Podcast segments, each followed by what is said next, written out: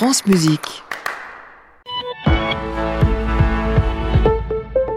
Lors d'un nouveau point sur l'actualité avec Olivier Denré. Bonjour Olivier. Bonjour Jean-Baptiste, bonjour à toutes et à tous. L'hommage national aura lieu aujourd'hui aux alentours de midi au ministère de la Justice. C'est là que Robert Badinter a passé une partie de sa vie au début des années 80. Garde des sceaux emblématique de François Mitterrand, il obtiendra du Parlement qu'il abolisse la peine de mort le 9 octobre 1981. Décédé la semaine dernière à l'âge de 95 ans, Robert Badinter pourrait faire son entrée au Panthéon. Emmanuel Macron, qui présidera donc tout à l'heure la cérémonie place Vendôme est manifestement favorable à cette idée, défendue également par la présidente de l'Assemblée nationale, Gaëlle Braun-Pivet, et par le patron du Parti socialiste, Olivier Faure. La famille de Robert Badinter doit évidemment donner son accord. Une famille qui a fait savoir qu'elle ne souhaitait pas la présence aujourd'hui de représentants du, du Rassemblement national et de la France insoumise.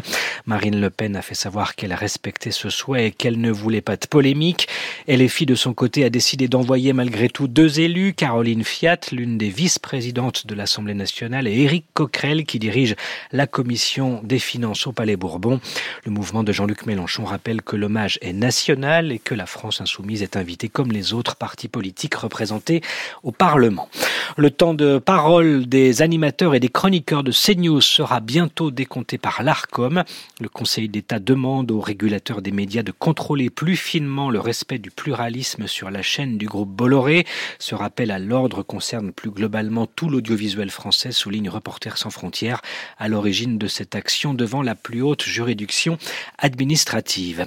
La Commission de Bruxelles accepte d'assouplir les règles de la nouvelle politique agricole commune en matière de jachère. C'est une demande des agriculteurs reçue hier par le Premier ministre Gabriel Attal qui a promis de le revoir tous les mois. La FNSEA et les, la FNSEA et les jeunes agriculteurs annoncent qu'ils maintiennent la pression sur l'exécutif à moins de deux semaines maintenant de l'ouverture du Salon de l'agriculture. Plutôt satisfaits de leur entrevue, les syndicats attendent des preuves concrètes et rapides en matière de simplification administrative. Hier, des producteurs de lait ont manifesté, euh, sur l'esplanade des Invalides à Paris pour réclamer une rémunération plus juste. Des éleveurs de moutons se sont également rassemblés devant Bercy. Ils estiment qu'ils sont les grands oubliés de cette crise agricole. Le ministère de l'économie fait un geste en direction du BTP. Les sociétés du bâtiment très gourmandes en carburant auront droit à une aide pour compenser cette année la hausse du gazole non routier. Il s'agit d'un remboursement de l'État. Il sera versé en 2025 dans la limite de 20 000 euros pour les entreprises de 15 salariés maximum. Des liaisons TGV perturbées le week-end prochain par une grève des contrôleurs. La SNCF doit en dire plus aujourd'hui sur l'ampleur de ce mouvement. Des messages seront ainsi envoyés à chaque passager qui ont prévu de circuler en train vendredi, samedi et dimanche. On parle pour l'instant d'un TGV sur deux. Les syndicats estiment que les dernières propositions financières de la direction sont insuffisantes.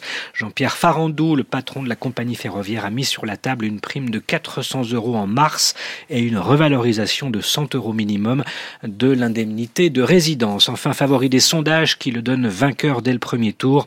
Un ancien général au passé controversé pourrait bien diriger ce soir la troisième plus grande démocratie du monde. L'Indonésie organisait aujourd'hui des élections générales. Les bureaux de vote sont désormais officiellement fermés. La population doit en effet élire son président, mais aussi ses députés et ses représentants provinciaux. 800 000 bureaux de vote donc étaient à disposition de la population toute la journée. À suivre, Jean-Baptiste Urbain, le reportage de Louis-Valentin Lopez qui revient ce matin sur les inégalités dans le jazz entre les femmes et les hommes.